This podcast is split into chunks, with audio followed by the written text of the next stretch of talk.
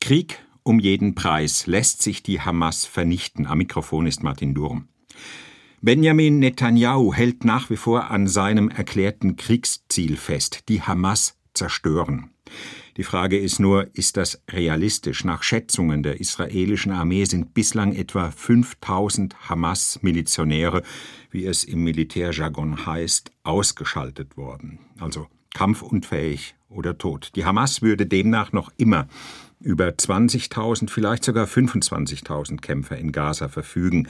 In der Westbank wächst derweil die Zahl ihrer Anhänger und im Libanon, in Katar, in Istanbul können die politischen Kader der Hamas nach wie vor ungehindert agitieren. Wie also kann Netanyahu sein Kriegsziel erreichen und wie rechtfertigen angesichts der ungeheuren Menge ziviler Opfer? Darüber müssen wir reden in diesem SWR2-Forum. Unsere Gäste sind Professor Dr. Michael Wolfson, er ist Historiker in München, Heiko Wimmen, uns zugeschaltet aus Beirut, wo er als Analyst bei der International Crisis Group arbeitet, eine Art Think Tank, besonders für den Nahen Osten, und Christine Hellberg. Sie ist freie Journalistin in Berlin. Frau Hellberg, der Gaza-Krieg geht jetzt in seine neunte Woche und es ist noch immer kein Ende in Sicht. Inzwischen gibt es schon Tage, wo er nicht mal mehr in die Schlagzeilen kommt, sondern eher so eine Art Randnotiz geworden ist. Wird man sich auch an das Sterben in Gaza gewöhnen müssen, so wie wir uns längst an den Ukraine-Krieg gewöhnt haben? Das ist ein schreckliches Szenario, sich das vorzustellen. Ich glaube, eine gewisse Gewöhnung ist sogar schon eingetreten, wenn wir die Zahlen betrachten. Es sterben ja nach wie vor sehr viele Menschen jeden Tag im Gazastreifen. Es wird auf beiden Seiten zu Recht versucht, ja auch die eigenen Opfer immer wieder in Erinnerung zu rufen, auch seitens Israel natürlich an das Massaker vom 7. Oktober immer wieder zu erinnern, als Grundlage dessen, was gerade in Gaza passiert. Das ist wichtig. Aber man muss darüber hinaus sich natürlich Gedanken machen, wie dieser Krieg enden kann. Und zwar indem dem Israel irgendwann einen Sieg erklären kann. Und da fehlt es natürlich auch so an ganz konkreten Zielen, also wie zum Beispiel, es dürfen keine Raketen mehr aus Gaza abgeschossen werden, die Geiseln müssen alle frei sein, die Führung der Hamas in Gaza muss getötet sein oder verhaftet sein, also konkrete operationelle Ziele, die dann dazu führen, dass dieses Kriegskabinett irgendwann den Sieg erklärt und man muss sich parallel dazu jetzt schon Gedanken machen, wie es in Gaza weitergeht. Das wäre, glaube ich, sehr wichtig und das findet zu wenig Beachtung. Hm, Herr Wolfson, es gibt immer noch Raketen Raketenangriffe auf Israel. Die meisten Geiseln sind noch immer in Händen der Hamas und es sind 19.000 Zivilisten mittlerweile ums Leben gekommen. In Gaza sind also in neun Wochen mehr Zivilisten gestorben als in der Ukraine in 21 Kriegsmonaten. Was hat das Bombardieren gebracht, außer dass Israel immer mehr internationale Kritik auf sich zieht? Das ist nicht der Aspekt, um den es geht. Jeder Krieg ist eine Hölle und äh, jeder, der einen Krieg beginnt, äh, muss wissen, dass er selber die Hölle beginnt. Und das ist äh, das Szenario, das die Hamas begonnen hat. Das heißt, dass die schrecklich vielen äh, toten Palästinenser im Grunde genommen Teil der Hamas-Strategie gewesen sind, um den internationalen Druck auf Israel aufrecht zu erhalten und zu verstärken und politischen Gewinn daraus zu schlagen. Also insofern müssen wir, so schwer es fällt, hier ganz nüchtern analysieren. Und ähm, das Ergebnis äh, des bisherigen Krieges aus der Sicht auch der Palästinenser ist, dass ihr eigenes Territorium, also der Gazastreifen, in Schutt und Asche gelegt worden ist und weiter in Schutt und Asche gelegt wird. Das heißt, ähm, die Hamas muss sich fragen, ist es sinnvoll, diesen Krieg fortzusetzen oder nicht? Das ist eine gleiche Situation, die Deutschland ähm, Ende April 1945 bis zum 8. Mai 1945 zu beantworten hatte und in der bedingungslosen Kapitulation endete, obwohl viele deutsche Soldaten noch außerhalb der deutschen Grenze stationiert waren und wie es schien erfolgreich. Aber Deutschland war geschlagen, die Hamas ist es offenbar noch nicht. Muss ich nicht auch Israel fragen, ob es sinnvoll ist, diesen Krieg fortzusetzen, wenn immer noch Raketen verschossen werden, immer noch über 140 Geiseln von der Hamas festgehalten werden. Den Krieg in dieser Form, nicht den Kampf gegen die Hamas, aber den Krieg in dieser Form mit massiven Bombardements. Dann muss man nach der Alternative fragen. Welche alternative Form gibt es? Und auch in Bezug auf die Geiselfrage. Äh, ich rede jetzt nicht emotional, sondern ich analysiere, so schwer es fällt, die Gefühle beiseite zu schieben, ähm, bin ich sicher, so tragisch es ist, dass die israelische Regierung notfalls auch den Tod der Geiseln einkalkuliert. Wir haben ja auch schon verschiedene Geiseln, die ermordet worden sind, zu beklagen. Die Zahl wird, fürchte ich, steigen. Aber wie gesagt, Krieg ist die Hölle. Und ähm, Sie können Hölle nicht à la carte auswählen. Hm. Wir werden natürlich darüber reden, ob es sinnvoll ist, sich weiter in dieser Hölle zu bewegen, auch in den nächsten Monaten. Netanyahu hat ja angekündigt, dass dieser Krieg noch Monate dauern kann. Herr Wimmen, Sie sind in Beirut. Die Hamas hat angeblich ganz gezielt darauf spekuliert, dass im Norden Israels, also an der libanesischen Grenze, so etwas wie eine zweite Front eröffnet wird, und zwar von der schiitischen Hezbollah. Miliz. Das ist bisher in großer Form noch nicht geschehen. Hat sich die Hamas da verspekuliert? Es ist natürlich schwer zu entscheiden, was da genau die Überlegungen waren in der Führung, als das geplant wurde, als man da mögliche Szenarien sich da durchgespielt hat. Ähm, es gab natürlich in den letzten zwei, drei Jahren verstärkt diese Rhetorik über die Einheit der Fronten. Ja, und sicherlich hat man da erwartet, dass Unterstützung kommt. Und die Unterstützung ist ja auch da. So wie es Hezbollah selber darstellt, binden diese Angriffe, die da jetzt stattfinden, dieser begrenzte Krieg, wenn man so möchte, bindet einen Teil der israelischen Streitkräfte. Was bedeutet eine Entlastung so die Rhetorik, so die Darstellung von Herrn Nasrallah für Hamas. Das mag man sich, wo immer das geplant wurde, anders vorgestellt haben, aber man kann jetzt auch nicht sagen, dass da nichts kommt. Ähm, es ist sicherlich nicht, nicht so, dass Hezbollah hier äh, den totalen Krieg erklärt hat oder das in absehbarer Zeit äh, beabsichtigen würde. Also so weit ist es nun auch wieder nicht her mit der arabischen Solidarität mit Hamas? Nun, man kann sich jetzt überlegen, ob man diese Rhetorik, ähm, wie sie von Nasrallah kommt, jetzt at face value, also wörtlich nimmt. Aber die sagt dann, also wir leisten einen erheblichen Beitrag. Wir haben auf unserer Seite nun schon auch schon 100 Tote ähm, unter unseren Kämpfern. Da kann man jetzt nicht so tun, als sei das gar nichts. Ne? Aber es gab sicherlich in dem Camp, in dem Lager der Pro Hisbollah Leute, derjenigen, die sich solidarisch fühlen mit der palästinensischen Sache, da gab es äh, höhere Erwartungen. Und man verweist eben auch darauf, dass von all den anderen arabischen Staaten, die, die auch immer mal wieder, zunehmend weniger, äh, Palästina erwähnen, dass da natürlich sehr wenig kommt. Mhm. Also wir sozusagen, die Antwort ist dann, wir, wir machen wenigstens was, die anderen gar nichts. Frau Hellberg.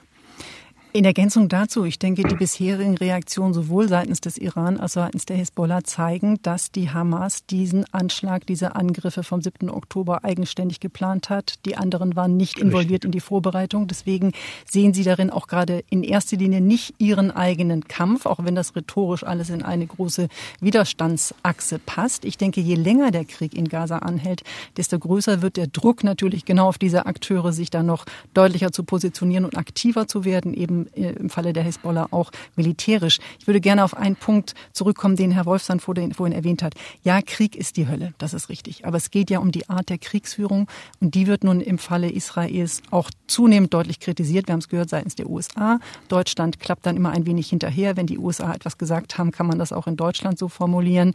Ich denke, das große, die große Frage ist ja, was erreicht Israel mit diesem Krieg zum jetzigen Zeitpunkt? Und wir sehen, dass Israel nicht sicherer geworden ist in diesen letzten zwei Monaten, sondern im Gegenteil, es, es fallen, es werden weiterhin Raketen abgeschossen. Das ist richtig. Wir haben eine Front im Norden und die Tatsache, dass so viele, vor allem eben auch Frauen und Kinder gestorben sind in Gaza, lässt leider die Vermutung zu, dass dort natürlich der Nährboden für weiteren Terror gerade erst entsteht. Und selbst wenn ich alle 30.000 potenziellen Hamas-Kämpfer jetzt umbringe und töte, dann habe ich natürlich mit den vielen Waisen und Opfern auf ziviler Seite, habe ich natürlich wieder die nächste, die nächste Generation von Kämpfern im Grunde herbeigebombt, jetzt mal sehr polemisch formuliert. Und ich denke auf der anderen Seite, und das ist das wirklich Besorgniserregende, was die Hamas ja erreicht hat, und auch genau diese Gewinne werden ja deutlicher jetzt, je länger dieser Krieg andauert. Die Hamas hat erreicht Aufmerksamkeit für diesen Konflikt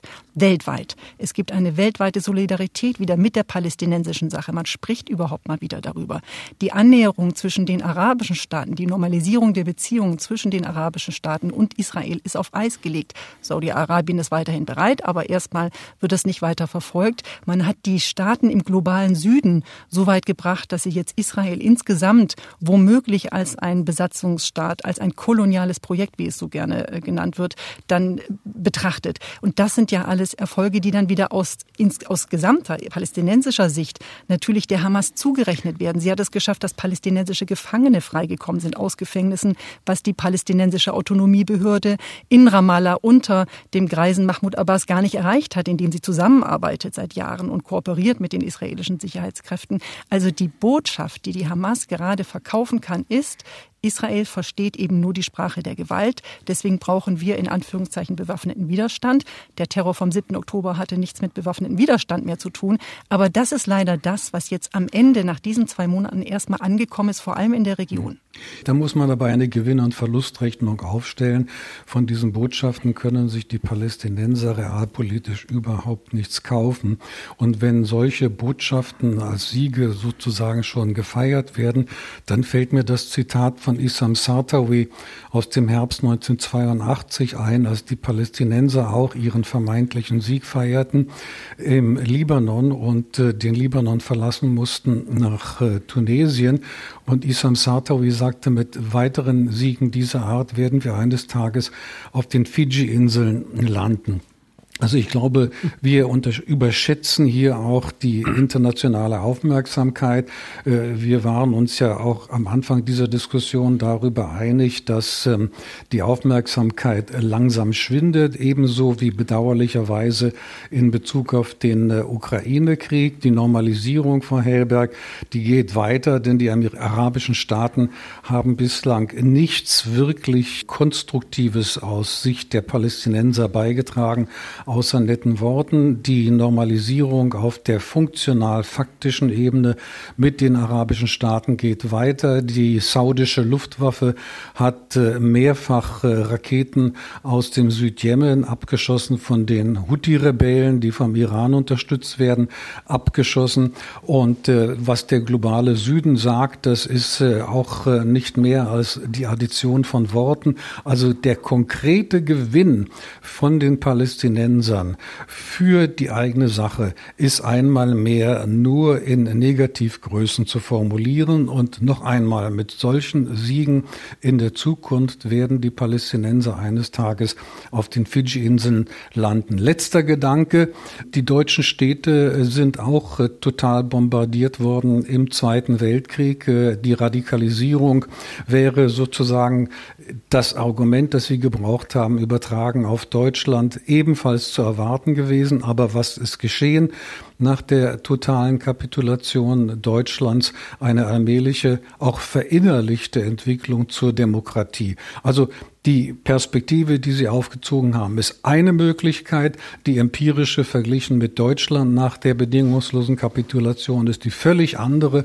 Und lassen wir das offen. Wir kennen alle nicht die Zukunft und äh, insofern wundere ich mich über die Eindeutigkeiten der Aussagen in Bezug auf die Zukunft. Hm. Herr Wimmen, wie wird die Hamas bei Ihnen in der arabischen Welt wahrgenommen, im Libanon? Als eine Organisation, die zurzeit auf der Siegesstraße ist oder als eine Organisation kurz vor der Vernichtung? Das hängt ganz davon ab, wo der Sprecher, mit dem Sie sich unterhalten, selber politisch steht. Nicht? Also wer immer, wer immer sich der politischen Linie, äh, wie sie von Hezbollah und politisch verwandten Gruppierungen vertreten wird, äh, der sieht Hamas auf der Siegesstraße. Wer diesen Gruppierungen ablehnend gegenübersteht, äh, der sieht die Sache, denke ich, ähm, durchaus ähnlich wie Herr Wolfsohn. Hier im Libanon kann man dann lange darüber reden, wie genau die Mehrheitsverhältnisse sind, aber das Land ist polarisiert und spiegelt damit auch die Region letztendlich wieder. Nicht? Also wir haben ja in der Region Länder oder non sogenannte nichtstaatliche Akteure, die sich politisch an der Linie des Iran orientieren. Und es gibt andere, die eben eben sozusagen im Normalisierungslager stehen. Und je nachdem, äh, wen Sie da fragen, werden Sie da sehr gegensätzliche Antworten bekommen. Ich würde ich würde trotzdem gerne noch mal einen kurzen Kommentar zu den Punkten von Herrn Wolfson äh, wagen wollen. Deutschland nach 1945. Nicht? Also der Grund, warum wir natürlich in Deutschland außer dann ein paar versprengten Wehrwölfen ähm, nach 1945 keine Radikalisierung hatten, war, dass mit dem Tod von Adolf Hitler und dem Ende des tausendjährigen Reiches ja auch die Idee Nationalsozialismus besiegt war. Ich denke, wir können darüber sicher sein, dass die Idee Hamas wird nicht besiegt werden in diesem Krieg. Es gab ein sehr interessantes Interview hier vor zwei Monaten ungefähr vor dem Massaker vom 7. Oktober mit äh, Han Aruri, das ist der stellvertretende Vorsitzende von Hamas, der, der sitzt also hier irgendwo in Beirut. Und er sagt in diesem Interview irgendwann mit einem von diesen Hezbollah-Sendern, er sagte er, wir sind in einer Situation als Palästinenser, als palästinensische Nationalbewegung, wo wir damit rechnen müssen, dass wenn in den nächsten ein bis zwei Jahren nichts wirklich Entscheidendes passiert, dann ist unsere Sache vorbei. Nicht?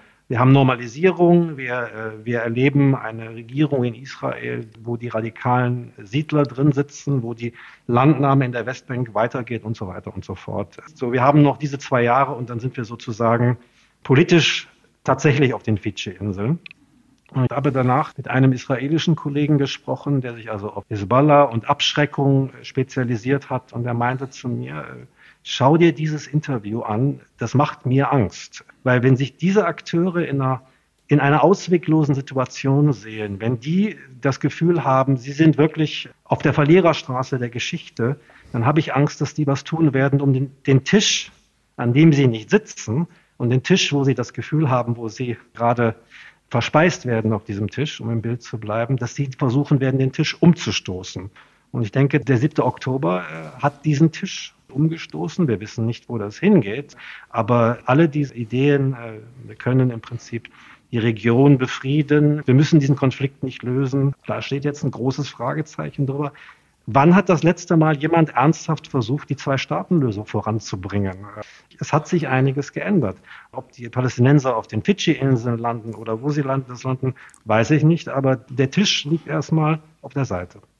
Ja, aber das ist doch im Grunde genommen äh, eine verheerende Bilanz. Man kann doch nicht selber die eigene Zivilbevölkerung in Schutt und Asche legen lassen, wohl wissend, dass das passiert, wenn etwas passiert, wie Sie das äh, Herrn Aruri zitierend hier äh, bringen. Also im Grunde genommen kann ich nicht den politischen Sinn einer solchen Aktion verstehen. Ich verstehe eine solche Aktion als Reaktion auf ähm, Frustration, als Reaktion auf Wut und Empörung. Aber Wut und Empörung sind keine politischen Ratgeber. Man muss doch ein klares politisches Ziel versuchen zu erreichen. Und indem man die Gewalt eskaliert gegen eine militärisch überlegenen, wie das Israel der Fall ist, ich füge aus meiner Perspektive hinzu, Gott sei Dank, dann versucht man doch auf politischem Wege, ohne den Verlust des eigenen Zivils, dieses Ziel zu erreichen.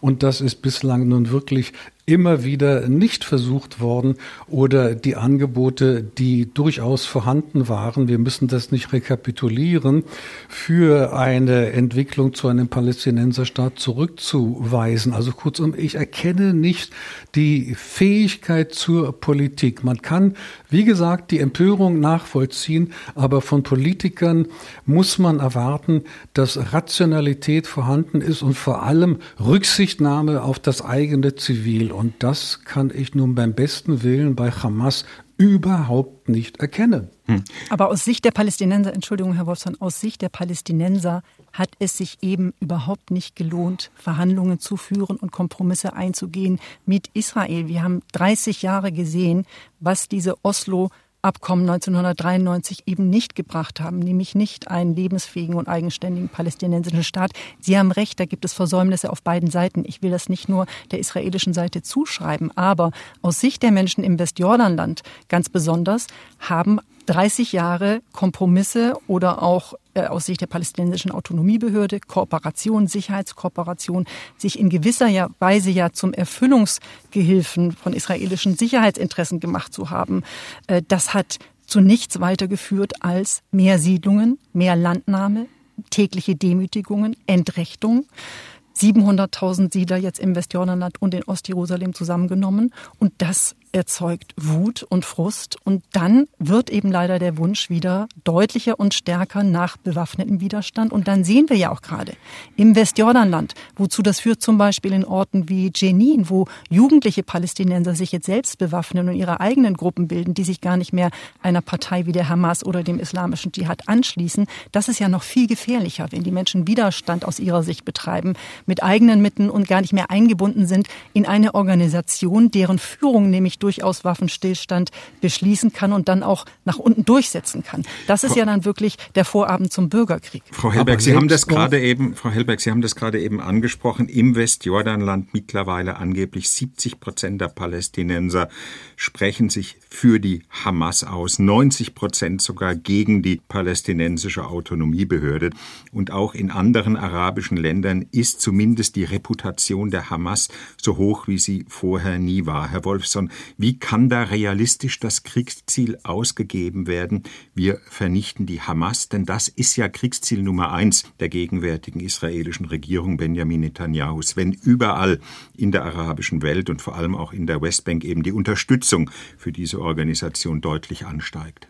Also erstens äh, wird immer wieder der Name Netanyahu genannt und nicht erwähnt, dass es sich hier um eine breite Kriegskoalition handelt, in der Netanyahu nun wahrlich nicht alleine entscheiden kann. Wir tun so, als ob Israel eine absolutistische Monarchie wäre. Das ist Gott sei Dank nicht der Fall. Es ist eine funktionierende Demokratie. Netanyahu ist ganz zweifellos schwächer, als er jemals gewesen ist, auch und erst recht nach dem 7. Oktober. Also das muss man ganz analytisch, ganz sauber sagen. Naja, aber die israelische Regierung gibt ja unisono das Kriegsziel aus. Wir wollen die Hamas vernichten. Gleichzeitig aber unisono heißt aber nicht Netanyahu. Und Netanyahu ist Partner von Herrn Ganz und von Eisenkot und das ist die größte, zweitgrößte Oppositionspartei, die momentan in den Umfragen weit vorne liegt. Also kurzum, das ist kein realistisches Bild der israelischen Innenpolitik und des israelischen Entscheidungsvorganges. Und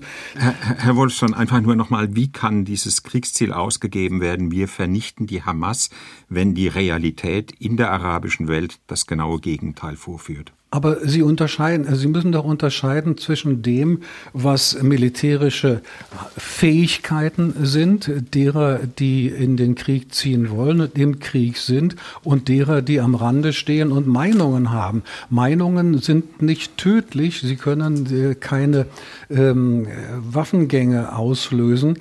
Und äh, die arabischen Staaten äh, werden, und das ist ja ganz eindeutig, sich weiter zurückhalten, weil sie keinen Appetit auf Selbstmord haben. Und den Selbstmord sehen sie jetzt tagtäglich, den die Hamas vorführt.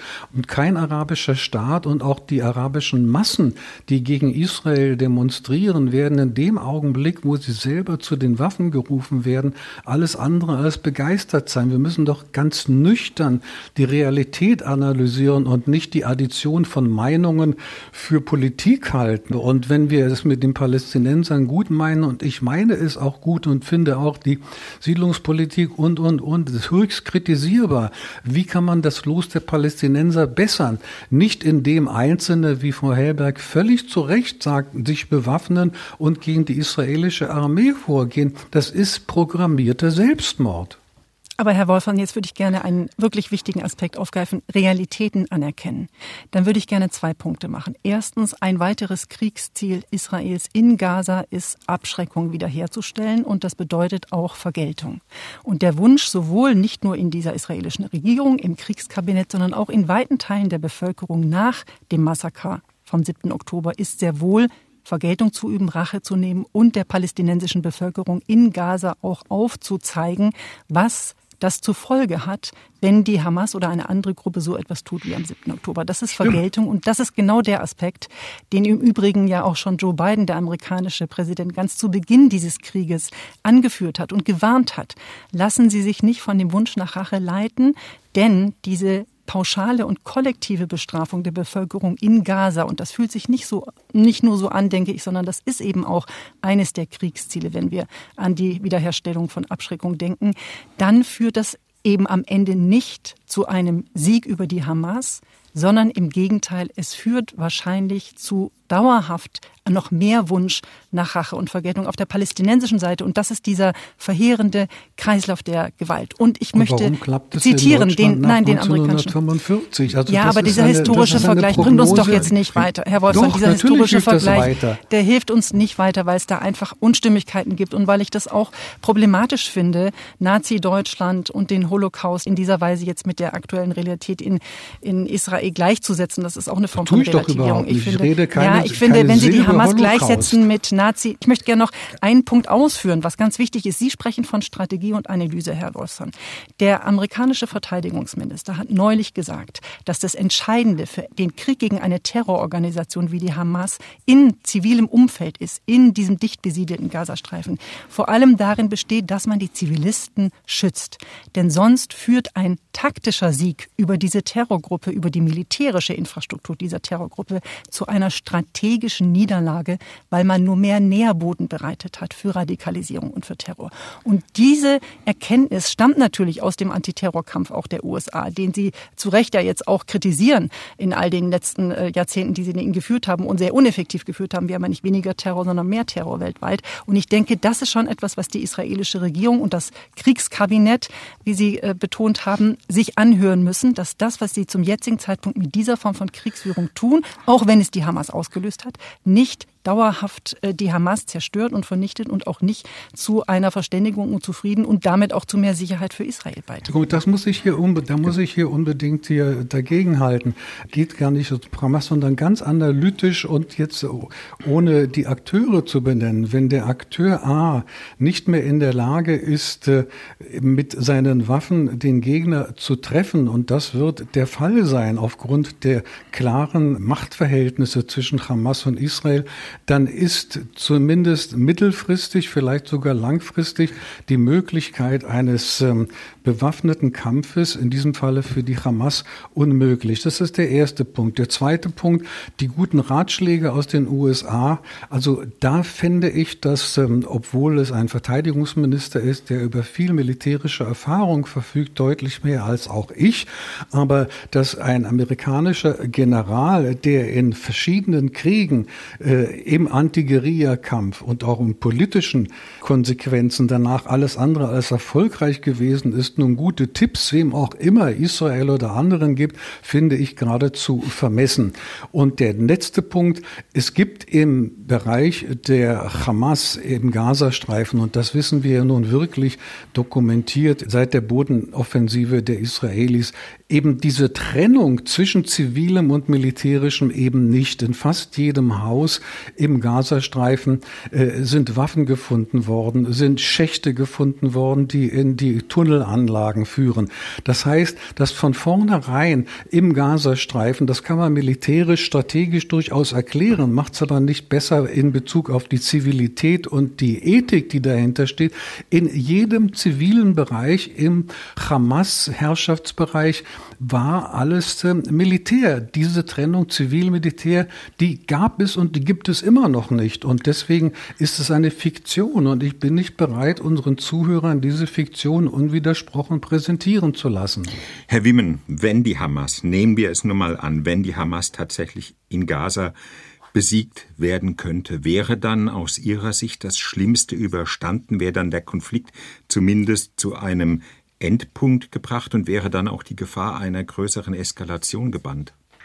Also ähm, ist der Konflikt damit gebannt?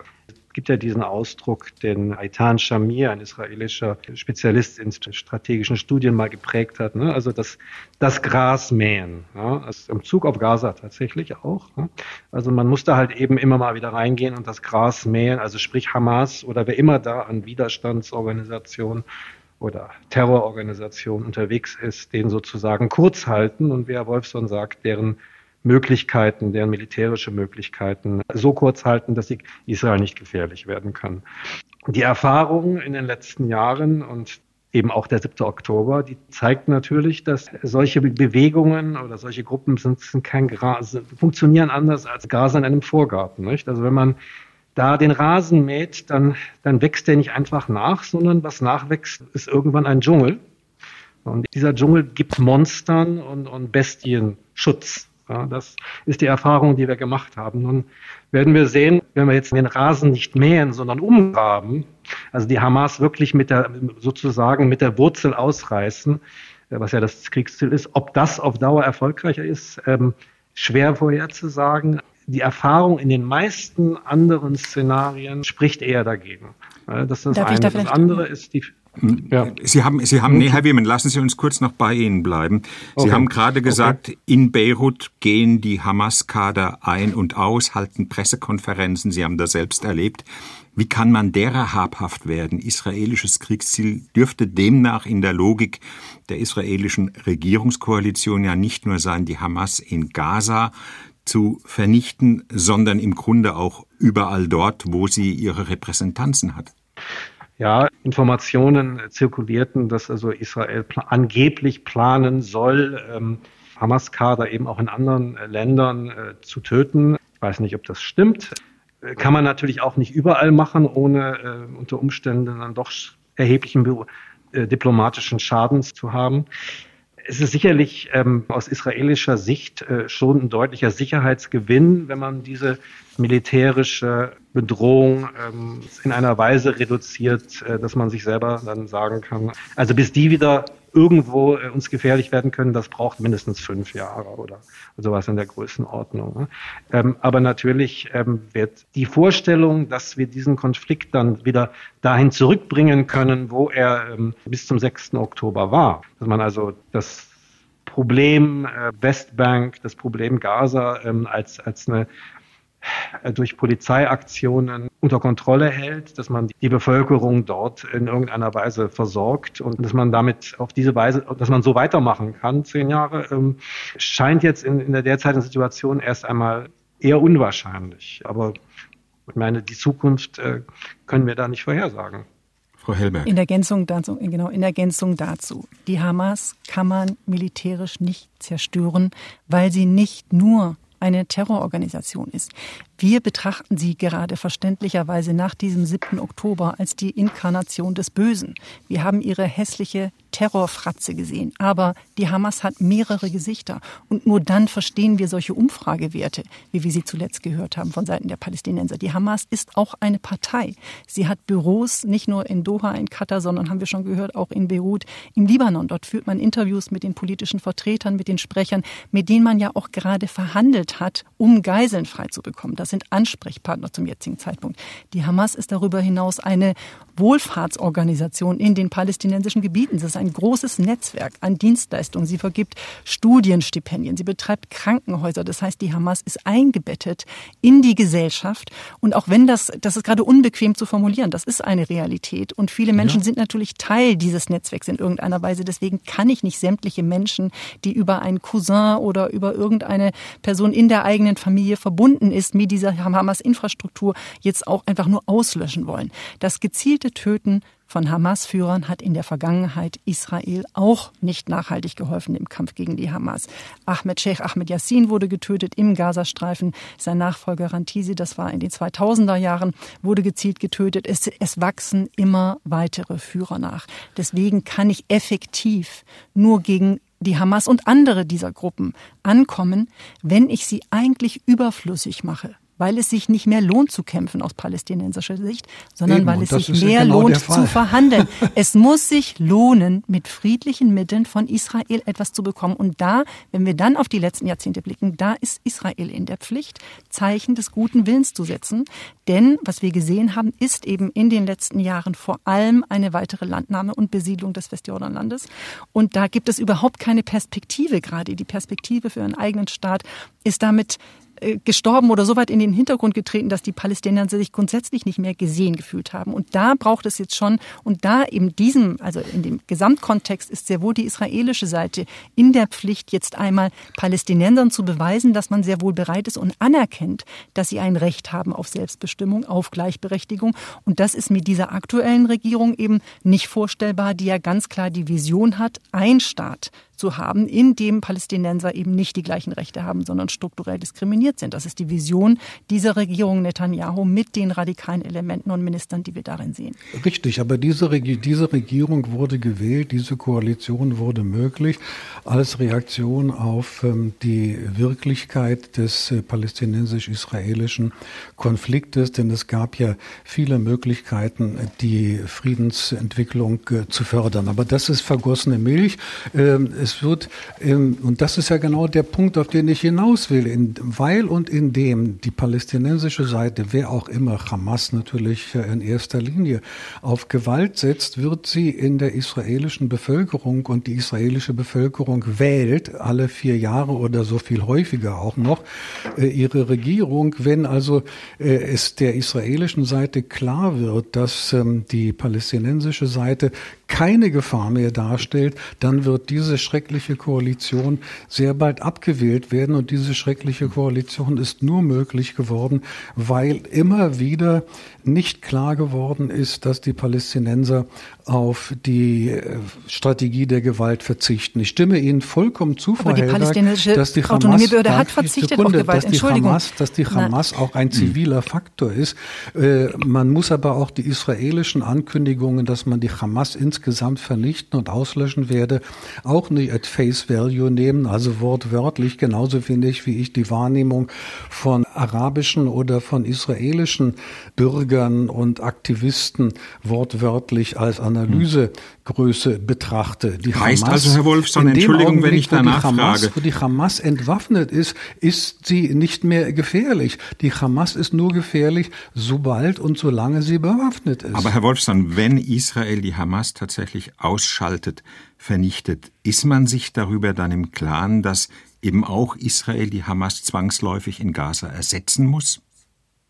Aber natürlich, Als das wird doch sehr genau, aber genau, aber das wird doch diskutiert. Die Frage ist, ersetzen wie? Ersetzen als militärischer Faktor? Nein. Ersetzen als administrativer Faktor? Natürlich, ganz klar.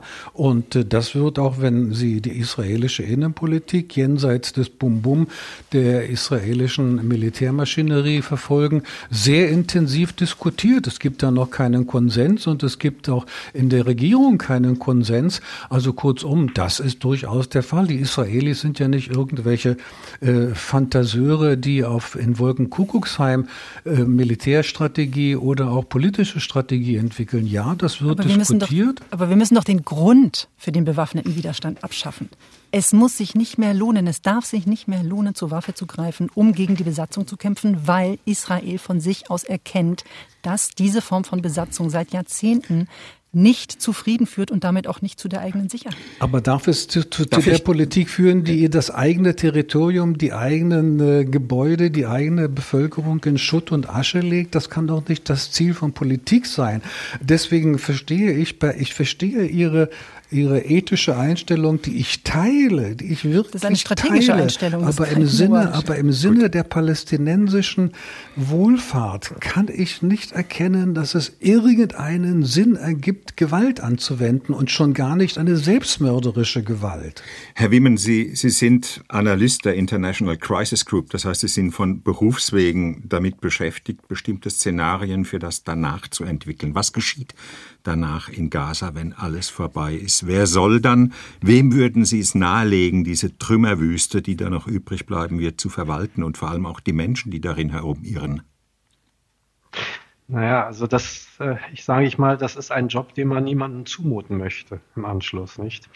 Einfach weil ein Ausmaß von Zerstörung vorliegt, erst einmal an der, der Infrastruktur, das es wirklich sehr, sehr schwer machen wird, da in irgendeiner Form Governance, Regierungsführung zu etablieren und weil wir eben auch davon ausgehen müssen, dass äh, Hamas nicht verschwunden sein wird. Also auch wenn die vielleicht tatsächlich die militärischen Möglichkeiten komplett äh, vernichtet werden. Mir fällt das im Moment eher schwer, mir das vorzustellen, aber nun gut, wenn wir uns das einfach mal annehmen, dass es so ist, ähm, dann wird Hamas ja als politische Kraft äh, aller Wahrscheinlichkeit nachher nach da noch weiter sein. Wie, wie will man gegen eine solche Partei, die eine Gruppierung, die in der Bevölkerung verankert ist, wie will man da regieren? Wie, wie will man regieren, wenn man möglicherweise von dieser Bevölkerung mit, mit den Israelis gleichgesetzt wird. Das wäre ja das Szenario, wenn da sozusagen die, äh, die PA, die palästinensische Autonomiebehörde, dort sozusagen auf einem israelischen Panzer oder mit einem israelischen Flugzeug da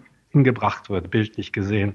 Aber auch jede andere Gruppierung, also eine Kombination von arabischen Staaten, die da Truppen entsendet oder dergleichen wäre, denke ich, würde sich in extrem schwierigen Situationen wiederfinden, sich dort mit dieser Gruppierung auseinanderzusetzen.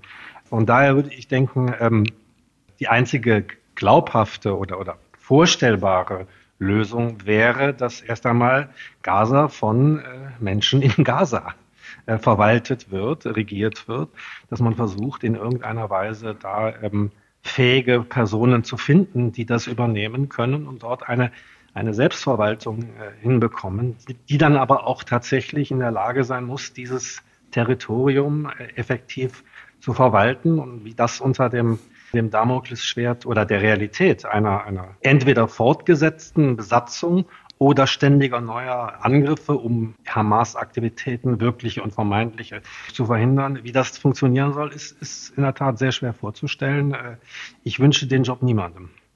Aber ich denke, man braucht eben beides. Man braucht einerseits, ich stimme Herrn Wimmens zu, natürlich eine Zivilverwaltung, die womöglich aus der Gesellschaft dort hervorgegangen ist, mit herausragenden Persönlichkeiten, die viel Glaubwürdigkeit haben in der Bevölkerung. Man braucht gleichzeitig aber natürlich eine möglichst multinationale Truppe, die von arabischen Staaten optimalerweise angeführt wird, die auch einen Sinn darin sehen, das zu tun, weil sie selber sehen, dass der Druck in ihren eigenen Ländern nachlässt, wenn sie sich jetzt engagieren. Die Saudis und andere haben ganz klar gesagt, sie sind nicht bereit, einfach Dinge wieder aufzubauen, die bei der nächsten Runde, beim nächsten Krieg wieder zerbombt werden. Das heißt, es geht jetzt schon um eine nachhaltigere Lösung. Warum spielen die arabischen Staaten eine wichtige Rolle? Eben weil sie den Einfluss und die Kontakte zur Hamas-Führung im Ausland haben, im Exil. Das heißt, die politische Hamas-Führung müsste womöglich wirklich eingebunden werden in dem Sinne, dass sie erstmal von der Macht lässt und sagt, okay, wir geben das auf. Unsere militärischen Führer in Gaza sind geschlagen. Wir haben dort keine Möglichkeiten mehr. Das müsste ausgehandelt werden. Gleichzeitig müsste die israelische Seite natürlich die Versicherung bekommen, und da kommen die Amerikaner ins Spiel, dass von Gaza keine Gefahr mehr ausgeht, weswegen diese internationalen Truppen nicht nur arabisch sein sollten, sondern die Amerikaner und die Europäer müssten dabei eine Rolle spielen. Und das wäre der Übergang hin zu dann mittelfristig betrachtet natürlich einer palästinensischen Führung, die auch wieder demokratisch legitimiert sein müsste. Aber das sollte nicht direkt jetzt in Wahlen passieren, da das Ergebnis dieser Wahlen absehbar wäre. Ein nicht wünschenswertes Ergebnis im Sinne der Hamas und weil auch doch gar nicht die Voraussetzungen für Wahlen geschaffen sind, weil nämlich die neue politische Führung, die ja da vielleicht schon mal äh, in den letzten Jahren in Erscheinung getreten ist, sich jetzt wieder neu formieren müsste. Also dieser Übergang und diese Gleichzeitigkeit, Israel davon zu überzeugen, sich zurückzuziehen militärisch, militärisch anderen auch das Mandat zu geben. Und wir sprechen von arabischen Staaten, die diplomatische Beziehungen haben zu Israel, die das also aushandeln können und dann denen die Sicherheit in Gaza zu überlassen. Und dann natürlich alles vor dem Hintergrund, dass das Leben in Gaza überhaupt wieder möglich sein muss. Und zwar anders als unter den 16 Jahren Abriegelung. Es muss sich für die Menschen also tatsächlich auch nach was Besserem anfühlen, nämlich, dass man da jetzt unter dem internationalen Schutz von verschiedenen Staaten in der Lage ist, wieder wirtschaftlich auf die Beine zu kommen und ein lebenswertes Leben zu führen. Also auf gut Deutsch, Frau Helberg, da sind wir uns ja doch einig, äh, ähnlich wie es das Besatzungsstatut äh, der Bundesrepublik Deutschland gewesen ist. Das heißt also, dass dieses Modell des äh, totalen, der totalen Kapitulation von Deutschland für Deutschland positiv gewesen ist, dass die militärische Kapitulation der Hamas dann auch zu einer Wende zum Besseren für die palästinensische Bevölkerung führt. Und ich sehe diesbezüglich auch keine Alternative. Aber weil wir über die Zukunft reden, gilt es, äh, denke ich, äh, über den Gazastreifen und Israel hinaus auf die Region zu schauen. Es ist völlig klar, ob koordiniert oder nicht äh, der Angriff der Hamas gewesen ist, dass der große Sieger dieses Waffenganges der Iran ist, der keinen einzigen Schuss abgefeuert hat, enorm gewonnen hat, weil der Todfeind aus der Sicht des Iran, Israel, nämlich ähm, einstweilen so geschwächt ist, dass eine militärische Vorgehensweise gegen den Iran praktisch auszuschließen ist in nächster Zeit. Und damit ist der Iran, ob geplant oder nicht, der eigentliche Sieger dieses Waffengangs. Krieg um jeden Preis lässt sich die Hamas vernichten. Darum ging es in diesem SWR2 Forum. Herzlichen Dank an Professor Dr. Michael Wolfson, Historiker in München, an Heiko Wimmen in Beirut, er ist dort Analyst der International Crisis Group und an Christine Hellberg, freie Journalistin in Berlin. Am Mikrofon war Martin Durm.